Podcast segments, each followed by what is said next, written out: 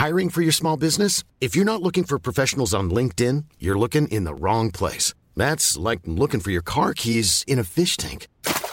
LinkedIn helps you hire professionals you can't find anywhere else, even those who aren't actively searching for a new job but might be open to the perfect role. In a given month, over 70% of LinkedIn users don't even visit other leading job sites. So start looking in the right place. With LinkedIn, you can hire professionals like a professional. Post your free job on linkedin.com slash people today. L'Entertainment Lab by Newton Studio, c'est le podcast 100% Brain Entertainment. Créatifs, responsables de marque, directeurs de plateformes technologiques, Pure Players Entertainment et Communicant 3.0 nous partagent leur point de vue sur l'avenir des marques et du divertissement à l'ère digitale. Ce podcast est animé par Alexis Ferbeuf. Bonjour à tous, je suis ravi d'accueillir Christophe Famechon, qui est directeur de la relation client chez Fnac Darty. Bonjour Christophe. Bonjour Alexis. C'est un plaisir de t'avoir. On va parler de relations clients. Je sais que tu es chez Fnac Darty, donc un groupe français euh, marquant. Comment t'en es arrivé à bosser chez Fnac Darty? Alors écoute, c'est, ça fait une quinzaine d'années que je bosse chez Fnac Darty, euh, mais il faut savoir que j'ai 25 ans derrière moi de service client. Euh, en France et à l'étranger, dans des groupes euh, internationaux. J'ai travaillé en Amérique du Sud, j'ai travaillé pour une entreprise américaine, j'ai travaillé à l'époque d'AOL, donc mhm. d'Internet. Hein, Mhm. Et je suis arrivé en 2000, je suis arrivé en 2008 chez Darty pour m'occuper du service client de leur MVNO de l'époque. Bien, donc euh, une belle longévité, déjà plus de 15 ans, quasiment Exactement. 15 ans euh, de chez Fnac Darty.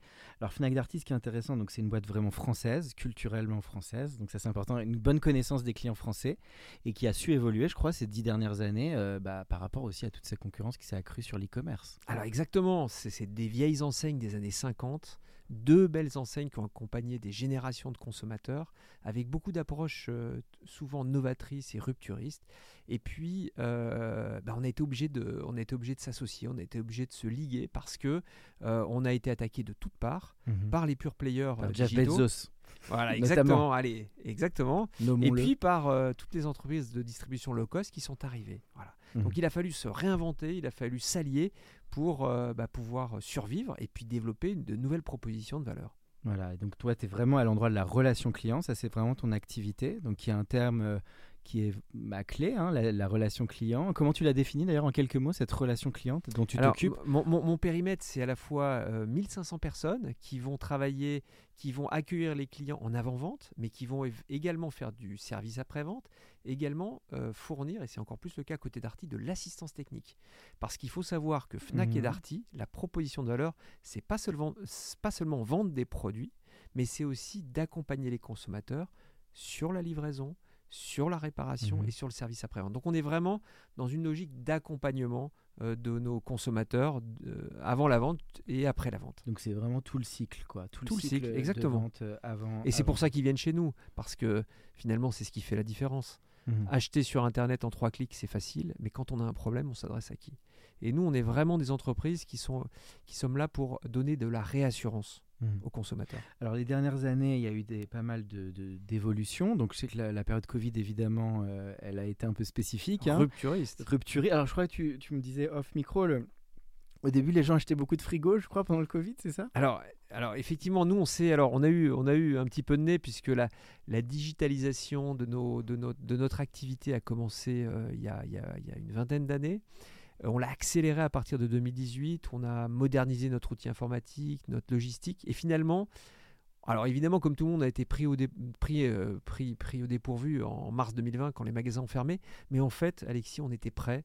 On Mhm. était prêt pour switcher en mode e-commerce. Oui. Et effectivement, eh bien, on a, euh, c'est presque une approche sociologique des choses. On a vu, au gré des confinements et au gré euh, de l'utilisation des produits, bah, beaucoup de choses qui ont évolué dans l'achat des produits et dans la consommation. Parce Bon. que ce, ce qui est intéressant, ce que tu dis, le mouvement sur le digital, finalement, a commencé assez tôt chez Fnac Darty, autour de Exactement. 2005-2010. Exactement. Et aujourd'hui, on est quasiment à 20-25% quand même on de est part même de à marché. avec le- 26, pi- 26%, c'est-à-dire on est à plus de 2 milliards d'euros de chiffre d'affaires sur le web.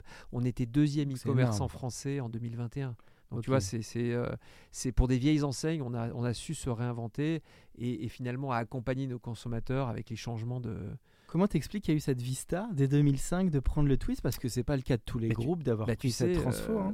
tu- tu- tu- tu sais, quand t'as pas le choix, quand tu es au pied du mur, quand tu sais que c'est une Ils condition l'ont de senti, survie, ils ont vu que ça a été une- une- Et- du, très, du très lourd arrivé en face. Quoi. il fallait, il fallait se réinventer. Alors, on s'est réinventé avec nos atouts. Mm. hein. Euh, on est là aussi pour vendre sur le web, mais notre force, c'est les parcours croisés, les Mhm. parcours hybrides, les parcours euh, figital, Mhm. comme, on, comme on en parlait. euh. Euh, C'est-à-dire cette capacité à choisir sur le net Mhm. et aller chercher son, son produit en magasin.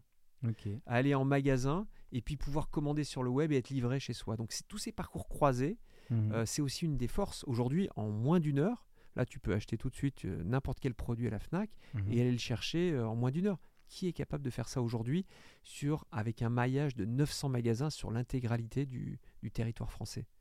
Peu d'enseignes. Alors Darty, il est arrivé pour renforcer l'offre, c'est ça, au niveau de Fnac. Donc maintenant, vous avez une offre très complète qui couvre bah, l'électroménager, le l'high-tech, euh, même ça va jusqu'aux voitures électriques et jusqu'à la mobilité. Ben Donc oui. c'est devenu vraiment euh, tout l'art de la maison. euh, Enfin, ça Alors s'adapte à même, chaque même usager. encore, même. même encore euh, au-delà, puisqu'effectivement, nous, on s'adapte aux habitudes de consommation euh, de- de- des Français. Mhm. Et, mais on a ouvert également euh, via la marketplace, c'est-à-dire qu'on peut acheter aussi d'autres produits sur la marketplace qui marchent très très bien. Pourquoi? Parce que la marketplace, c'est aussi la possibilité d'acheter, de faire des très bonnes affaires, et à chaque fois avec le facteur de réassurance de Fnac ou de Darty. Donc c'est aussi un, très bon enjeu qu'on a appliqué sur notre stratégie de, place de marché. Alors, on voulait t'inviter, euh, Christophe, parce que c'est vraiment comment la relation client se réinvente à l'ère du numérique et du digital. C'est de ça dont on va parler maintenant. Donc, je crois qu'aujourd'hui, tout ça est bien, bien rodé chez vous. Donc, il y y, a vraiment il y a les chatbots, il y a du social selling. Les vendeurs se mettent maintenant à la modération sur les réseaux sociaux. Tu peux parler maintenant de comment ça, évolue finalement, cette relation client à l'ère digitale? Alors, elle a évolué, et, et je, vais te, je vais te faire une confidence, hein, elle a évolué, on a fait beaucoup de tests, on a beaucoup testé de choses, on s'est planté. Mais ce qui s'est passé, c'est qu'à partir de 2019, on a investi massivement sur la relation client digitale. On avait euh, euh, moins de 12% des contacts en 2019 qui étaient digitaux, le reste c'était du téléphone hein, quand on était à distance. Et euh, on a beaucoup modernisé notre, euh, nos, nos outils pour pouvoir piloter cette relation client à distance. Aujourd'hui, sur Fnac, on a plus de 56% des contacts qui sont digitalisés. Mm. Essentiellement du réseau social, de la messagerie instantanée et du chat. C'est énorme ça. Ça- Donc, l'équipe digitale, c'est combien de personnes au sein Alors, de Fnac Darty? Au, au global, le service client, c'est 1500 personnes. Quand même. Donc, tu vois, donc on, on est sur des. Et euh, encore une fois, hein, il ne faut, pas, il faut pas oublier que le fait, notre objectif, c'est la réassurance du client. On n'est pas seulement là pour vendre des produits. On Mhm. est là pour accompagner le la consommateur. c'est le suivi, c'est réassuré. Et c'est pour ça qu'ils viennent chez nous. Donc c'est du, comme on dit, du always on. C'est ce que m'avait appris euh, Samsung. Ça s'arrête jamais. Il faut toujours modérer, euh, commenter. euh. Et ça, je crois que sur le social, c'est devenu vraiment du social listening. Tout Alors, les on est- vendeurs se mettent à repérer les commentaires des clients, etc. Alors aujourd'hui, on a plusieurs euh, intégrations. On a déjà depuis euh, mai 2020, on a la possibilité sur le site Fnac ou Darty, n'importe quel consommateur peut aller sur le site Fnac ou Darty et parler à un vendeur en magasin avec de la visio. Ouais, ça, On a plus de mal, 300 ça. 000 sessions. On a évidemment euh, des équipes qui sont là pour euh, repérer évidemment tous les avis, euh, s'assurer, euh, mettre en place Mhm. des... On a des alertes pour pouvoir recontacter les clients. On recontacte systématiquement tous les détracteurs dès qu'on en trouve. Euh, donc il y a, il y a toute une mécanique qui est mise en place parce que le consommateur est prêt à accepter les problèmes qu'on peut avoir. On peut avoir des problèmes de produits, on peut Mhm. avoir des problèmes de logistique. En revanche, ce qu'il n'accepte pas, c'est de ne pas avoir de réponse quand il a besoin d'aide immédiatement. Ah, voilà. Donc Ça, là- c'est clé de, de, de, Et chez de- nous, de répondre on tout de essaie, suite. quoi. exactement, que ce soit en magasin ou à distance, on essaie d'être là. Et effectivement, le, le Covid a amplifié des tendances de fond. Et la première, c'est que le consommateur a pris le pouvoir Euh, sur les enseignes, comme les nôtres, grâce aux réseaux sociaux.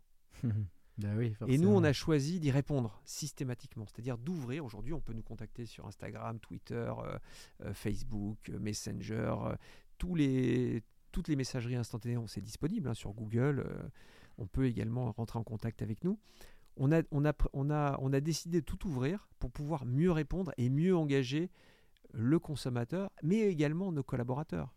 Parce que je vais te dire, aujourd'hui, quand on répond à un, à un client qui a plusieurs centaines ou plusieurs milliers de followers sur, euh, sur Twitter ou sur Facebook, je vais te dire que mes collaborateurs, euh, ils vont demander l'avis d'un collègue pour savoir si la réponse est adéquate. C'est-à-dire qu'on a un niveau de responsabilité individuelle et collective qui est beaucoup plus important. Mhm. Ce métier, si tu veux, de, de- de service client est devenu un métier d'ambassadeur, voire d'influenceur euh, de la marque. Et ça, ça, ça renforce aussi la fierté interne et le sens de la responsabilité. Alors malgré tout ce, ce mouvement très fort sur le numérique, je crois que tu, toi tu crois beaucoup en l'humain.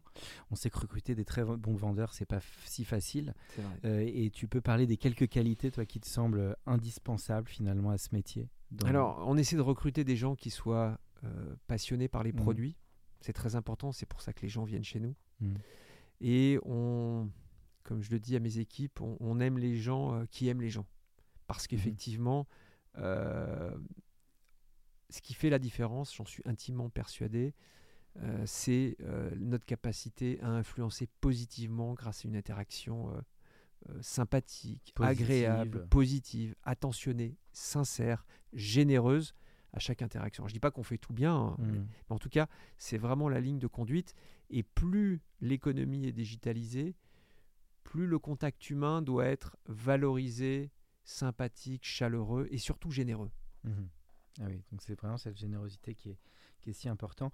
Alors, tu m'en parlais aussi tout à l'heure, vraiment cette notion de service client. On dit souvent les anglo-saxons, les américains sont en numéro un, etc. Mais toi, tu dis oui, les Français, quand même, ils ont leur part à prendre dans, dans ce métier. Euh, Il y a des web help, il y a des grands acteurs du, de la service de la relation client qui sont importants. Co- comment tu trouves qu'on peut avoir notre place à prendre sur ce sujet de la relation client, les Français? Alors, euh, je, je suis à la fois un amoureux de la, de la culture du service à l'américaine, avec euh, un niveau de process hyper bien défini, avec des standards de, euh, de discours. Mais je dois dire que nous, en France, on n'a pas à rougir. D'ailleurs, les principaux acteurs mondiaux, les poids lourds mondiaux du call center, ce sont des Français. Tu parlais de WebHelp, mais Téléperformance, euh, ce sont des entreprises françaises. Mhm. On a également un grand nombre d'intellectuels euh, qui ont marqué les esprits. Alors moi, je cite souvent quelqu'un que j'ai côtoyé, qui est le professeur Horowitz, euh, qui a créé Châteauforme Mhm. et qui est pour moi une des pointures mondiales euh, de l'expérience et du marketing relationnel. Qu'est-ce qui t'a enseigné les deux trois points clés tu trouves de ce qui ce qui défend Alors, une exigence absolue de l'expérience client. Le sens, du, Exigence. le sens du détail, le sens de l'attention, le sens de la générosité, le sens de la profusion. Bah, Pour ceux qui connaissent l'enseigne Châteauforme, Mhm. euh, il a réussi à mettre dedans tous les ingrédients euh, finalement euh, d'un parcours chaleureux, bienveillant, attentionné et Mhm. généreux. Alors c'est marrant ton truc, ça me fait penser à la, la phrase, je la cite tout le temps, du patron de Starbucks, il disait under promise, over deliver. Exactement. Je sais pas si c'est la clé. Ça aussi, tu es là-dedans. Tu Mais trouves bien que c'est cette pro... tu allé avec ce que tu disais sur la profusion. Mm. Il- Starbucks peut être un cas d'école sur, euh, en tout cas, en... sur le, lancement fait. de l'expérience, d'une expérience très complète. Mhm. Et donc c'est cette expérience complète, ça peut être un lieu, ça peut être un service, ça peut être un produit, mais il faut qu'il y, ait- il y ait tous les ingrédients, tu, on dirait. Voilà, et nous, on bénéficie de cette histoire fantastique de Fnac et Darty, hein, plus de 70 ans euh, d'âge. Et, et ce que je te disais aussi, et je pense que tous les consommateurs et tous les, toutes les personnes qui nous écoutent le savent, aujourd'hui, le contrat de confiance, ça a plus de 50 ans, ça fête ses 50 ans cette année. Mais finalement, c'est une marque à qui on a confiance, Darty. On ouvre les portes de Darty, d'un livreur Darty, d'un réparateur Darty. Euh, je dirais, on ne se pose pas de questions. Mhm. Dans une société où on s'enferme, où on se referme, où on se protège, nous, Darty, on rentre partout. Et on est toujours bien accueillis. Ça, comment ça s'est construit, sans faire toute l'historique, mais les deux, trois grands basiques de la confiance? Parce que c'est vrai que c'est des marques qui ont créé beaucoup de proximité avec les Français. Ah ouais, alors, a- euh, les, frères Darty, il faut savoir que ce sont des, des survivants de la Shoah. Mhm. euh, euh, qui ont, qui ont, qui ont, qui ont d'abord euh, dans les Comme Simone Veil. Dans la, dans la, qui, ont, qui ont construit, euh, qui ont repris leur métier de confection avec une promesse à l'époque qui était euh, euh, la, la- la qualité du sur-mesure, le prix de la confection. Mhm. Donc ils ont, ils ont été toujours dans ce, ce- le, voilà, le, le- le- le sur-mesure finalement, avec des bons prix. Et ils ont appliqué ça par hasard à l'électroménager, puisqu'ils ont repris, ils ont repris cette activité un peu par hasard. Et ils ont- ça a été les premiers à se dire, bah, moi je vais vendre des frigos, des télés, mais je vais les installer aussi. Mhm. Mais euh, si c'est en panne, je vais les réparer. Et je vais trouver le modèle économique pour que ça fonctionne. C'est un modèle unique au monde. Et en 1973, grâce à un publicitaire euh, euh, assez malin, C'était qui? C'était Seguela ou je c'était- sais plus. Ah là là, tu, on me poses- retrouvera en off. On va en retrouver ça. Euh, ils ont construit le contrat de confiance. Mhm. Voilà, qui, qui est un, un terme antinomique, le contrat de confiance, alors que la confiance n'a pas besoin de contrat. Et ce contrat de confiance qui a bercé des générations de consommateurs, c'est aussi pour ça qu'aujourd'hui on est une marque de réassurance. C'est vrai. C'est un basique, c'est rentré dans l'inconscient collectif. Et le ça, c'est un trésor. Donc moi, je ne suis, et mes équipes, on n'est que les héritiers de, de ces gens qui ont réussi à imposer ça de manière tout à fait, euh, tout à fait naturelle euh, chez les consommateurs Donc français. le rouge pour Darty, le vert pour la Fnac, Le et- jaune. le jaune, Ouais. jaune, pardon, Jaune et noir. Jaune. Je disais un peu de vert parce que c'est on est dans l'environnemental et le RSE un petit peu. Exactement. Et le et, et Fnac vraiment c'est cet ancrage dans la culture. hein. C'est ça qui est fort pour Fnac, je trouve. C'est ce lien au livre aussi, à la lecture, à, à l'illettrisme aussi. Il y a eu des Alors, engagements. euh, Exactement, je dirais dire que le, le- le- la, la mission, alors on n'appelait pas ça la mission dans les années 50, mais enfin l'objectif de la, dans- de la FNAC dans les années 50 et 60, c'était d'éradiquer l'illettrisme euh, dans cette France d'après-guerre. Donc tu vois, cette promesse, cette, cet mal, impact euh, sociétal, comme on dit maintenant, puisqu'on parle de RSE, mais si finalement la FNAC, euh, ça fait plus de 60 ans qu'on fait du RSE, tu vois, sans le, mhm. sans le proclamer. Donc ça, c'est vraiment dans les gènes, la culture, le livre, c'est dans les gènes de cette société. Par rapport au RSE, je sais qu'il y a un truc qui te tient à cœur, c'est vraiment cet aspect aussi des cycles de vie des produits. La durabilité des produits, c'est quelque chose qui est en train de beaucoup évoluer. Et vous vous positionnez sur des produits de seconde vie. Ça, ça, c'est une tendance de fond, tu penses? Alors on a, euh, c'est une tendance euh, véritablement de fond. Alors je dis pas que ça couvre l'ensemble du périmètre de nos clients, mais une, une part non vraiment significative. Et donc on a construit une offre de durabilité et de services par abonnement avec réparation illimitée qu'on appelle Dartimax. On, a, on bénéficie de 50 ans de réparation et de SAV, donc on connaît les bons produits, les produits durables, les produits sur lesquels on sait qu'on a des pièces détachées. On a dans les magasins Darty le choix durable.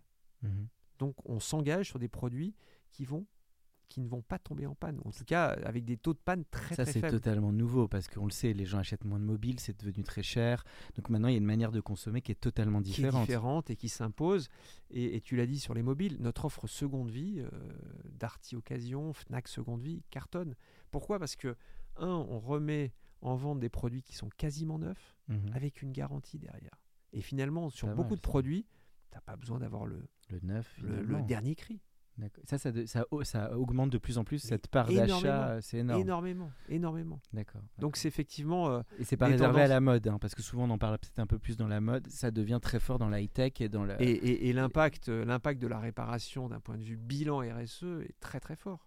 Très très fort. Bon, bah ça c'est super pour la, votre promesse de, évidemment et votre offre. Alors on va aller un petit peu dans la prospective, parce qu'il y a, il y a quelques jours il y avait Vivactech, euh, voilà, où je crois que tu n'as pas pu aller cette année. Cette année, je n'ai pas pu y aller. Tu l'avais déjà fait, je crois. Oui. Alors deux trois tendances un peu lourdes, tu trouves de la relation client à l'ère, euh, je dirais post euh, numérique. On va forcément parler un peu d'IA. Le, le- les, les basiques, tu trouves intéressantes sur l'IA en prospective pour aider la relation client, toi? Alors, l'IA, je dirais que nous, on, on a beaucoup euh, d'initiatives dans, dans, dans, dans, dans le domaine de l'IA, euh, et en particulier l'IA générative et de l'analyse de la data. Euh, encore une fois, euh, c'est en complément d'une promesse qui doit être de réassurance, d'efficacité, avec une forte composante humaine. Ça, c'est notre. euh, Je pense que c'est ce qui doit faire la différence. Ça reste plutôt un outil comme dans plein de secteurs. quoi. Exactement, ça doit rester un outil pour mettre à disposition des informations normées, des informations, euh, de, oui, des, orm- des informations normées et de Mhm. manière ultra rapide à nos consommateurs. Mhm. Ça peut, là, on a des tests qui sont hyper concluants pour intégrer l'IA générative sur nos bases de connaissances techniques, parce qu'il y a certains consommateurs qui veulent se débrouiller tout seuls pour mieux utiliser leurs produits ou voir les réparer. Mhm. Et donc, pourquoi réserver ces bases de connaissances à nos techniciens si on peut les offrir à nos, à nos, à nos clients, ceux qui le veulent? Euh, Donc, on a des tests très intéressants euh, là-dessus. Et puis, euh, on, on était en train de le tester également pour mieux euh, appréhender le niveau de satisfaction de nos, nos clients.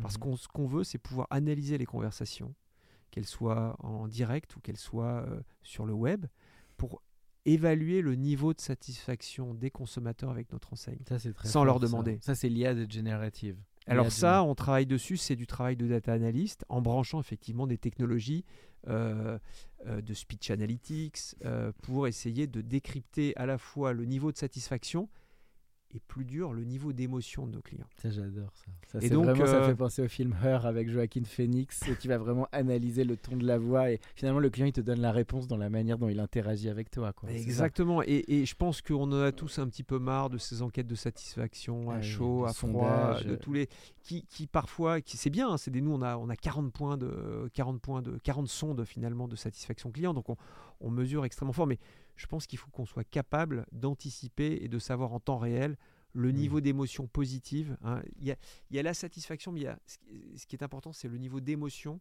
euh, du client, euh, parce que ça va déterminer aussi son niveau d'engagement vis-à-vis de la marque. C'est le ROI et le ROE.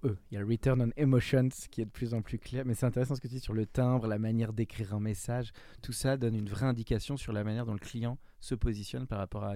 Parce que tant qu'il nous parle, le client, finalement, c'est qu'il est finalement engagé avec la marque, même, si c'est, Mhm. même quand il n'est pas content. Ce qui est, ce qui est, ce qui est dramatique, c'est quand il ne nous parle plus. Ah oui, ça c'est Donc, pour ça qu'on ouvre tous les canaux. On veut qu'il nous parle et on veut lui offrir cette possibilité de s'exprimer vis-à-vis de nous. Parce qu'on veut cette possibilité de le réengager et de le, d'essayer de trouver des solutions, quelle que soit la situation dans laquelle euh, il est. Donc la clé, ça va être aussi du data science pour vraiment déjà tout analyser Oui, en oui. termes de vos clients existants, les conversations. On va apprendre déjà plein de trucs avec l'existant, j'imagine. Exactement. On a, on a, on a un champ d'investigation. Finalement, le, le service client se réinvente complètement avec euh, l'IA, avec l'analyse de la data. En tout cas, c'est on voit hein. une autre, quelques autres tendances que tu aimerais nous partager ou des points clés que tu trouves sur la relation client? Écoute, ce- ce- ce- cette perspective sur la l'analyse de la data, je pense qu'il est, il est phénoménal. En sans fin, quoi. Voilà. Euh, et puis, euh, ce qui est très intéressant, je pense, c'est que ce métier-là, qui il y a quelques années était vu comme un centre de coût, il faut bien répondre à nos clients, est devenu aujourd'hui au cœur de la stratégie des entreprises. Il n'y a pas de e-commerce, il n'y a pas d'influence de, marque,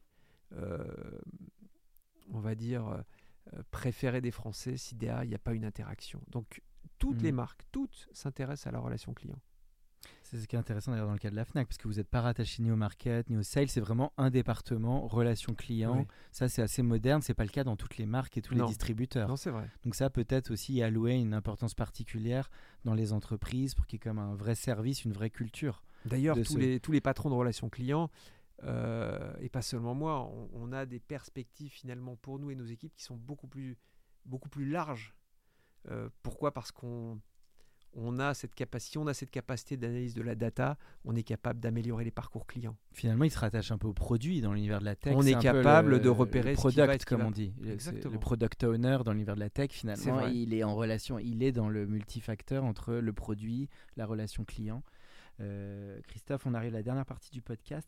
Euh, petite question plus culturelle, alors, comme on est dans l'univers de la FNAC et de Darty, euh, que je pose aux différents, auditeurs, aux différents invités, pardon, c'est tes goûts en termes de musique, ciné, film, création expo. Enfin voilà, ça peut être un film qui t'a beaucoup marqué ces derniers temps.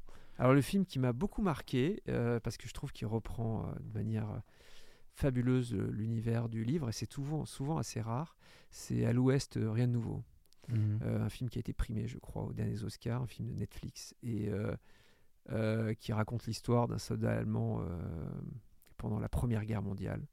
Le film est un, est un, Petit bijou, quoi. est un bijou pacifiste, puisqu'il il retrace tellement bien l'univers de la guerre que qu'on en sort forcément choqué.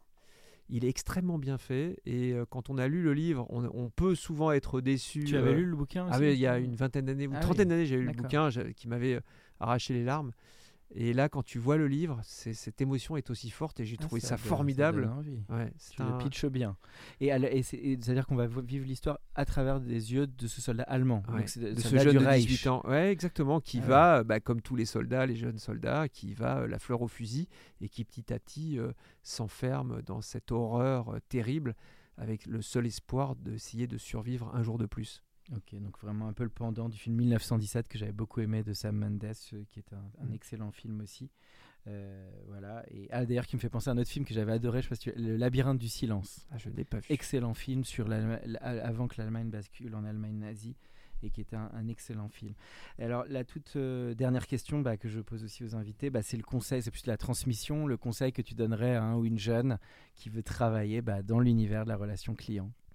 Euh, je, je- je pense que c'est un bon choix de travailler dans l'univers de la relation client. C'est pas forcément des métiers qui sont euh, euh, aussi bien vus ou aussi nobles que ceux du marketing. Et pourtant, moi, je viens de recruter euh, une de mes directrices euh, qui, vient du, qui vient du marketing. Donc, c'est, ces, métiers, ces métiers euh, attirent de plus en plus. Pourquoi? Parce qu'on est au cœur des problématiques de management de grosses organisations, des problématiques de, gestion de changement, en particulier avec la digitalisation, des problématiques euh, liées à l'intelligence artificielle et à la Mhm. data, et surtout euh, à cette capacité à influencer positivement euh, les marques. Mhm. Donc, euh, je pense qu'il faut s'y jeter à cœur perdu Mhm. avec deux, deux choses le souci de l'humain, ça c'est très important, et puis le souci du détail et du travail bien fait, parce que finalement, c'est ce que demandent nos consommateurs. Donc tout ça pour amener vraiment de la satisfaction euh, du client au final.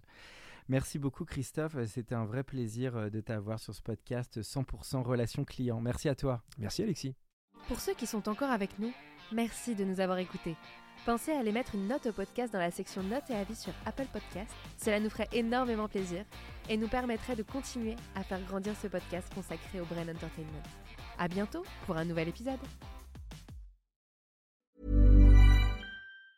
Planning for your next trip? Elevate your travel style with Quince. Quince has all the jet setting essentials you'll want for your next getaway, like European linen, premium luggage options, buttery soft Italian leather bags, and so much more. And it's all priced at 50 to 80% less than similar brands. Plus, Quince only works with factories that use safe and ethical manufacturing practices. Pack your bags with high-quality essentials you'll be wearing for vacations to come with Quince. Go to quince.com slash trip for free shipping and 365-day returns. Planning for your next trip?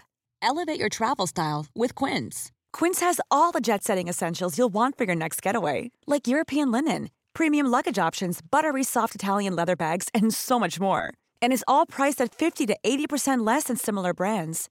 Plus, Quince only works with factories that use safe and ethical manufacturing practices. Pack your bags with high-quality essentials you'll be wearing for vacations to come with Quince. Go to quince.com slash pack for free shipping and 365-day returns.